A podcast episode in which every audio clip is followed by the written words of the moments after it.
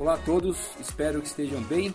Apresento-me como o professor Silvio Lopes Alabarce, sou educador físico, é, especialista em fisiologia do exercício, mestre em reabilitação e doutor em ciência da saúde pela Universidade Federal de São Paulo, disciplina de cardiologia.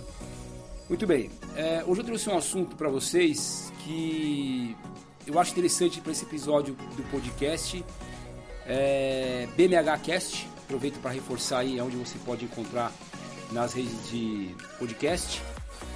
É, também convido vocês para acessar o link no material no descritivo desse, desse episódio e conhecer um pouco mais sobre a BMH Body Mind Health Corpo, Mente e Saúde, a startup a qual eu sou o fundador, é, onde eu trabalho com promoção de saúde de forma personalizada.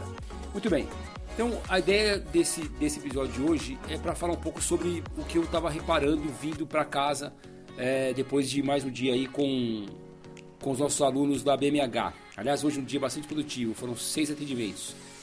E, e hoje é véspera de feriado, é dia 7 né, de junho, véspera de Quinta-feira Santa.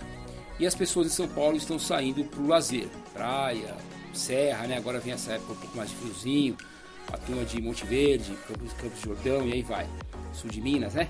É... E aí, como vai para um, tempo, um tempo, né? Tem ali um, um local que tem um tempo maior para se movimentar.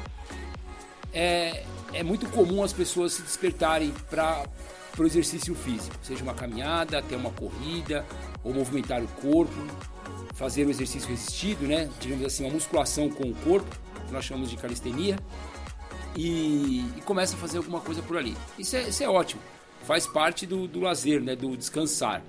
Mas fica aqui a minha dica né, para esse feriado. Descanse, acho que isso é muito importante. Nós nunca tivemos uma pressão é, emocional né, de trabalho, de compromisso tão grande como nesses tempos pós-pandemia. Acho que isso é importantíssimo, descansar, curtir a família, falar algumas besteiras, no bom sentido, né? Claro, é sempre gostoso. E se exercitar, mas com cuidado, porque ainda que seja um exercício de lazer, é, fique atento com o seu próprio corpo. Veja como ele está te respondendo a isso, né? O seu fôlego, se não existe alguma, alguma condição ao qual você é, acaba se sentindo um pouco mal, digamos assim.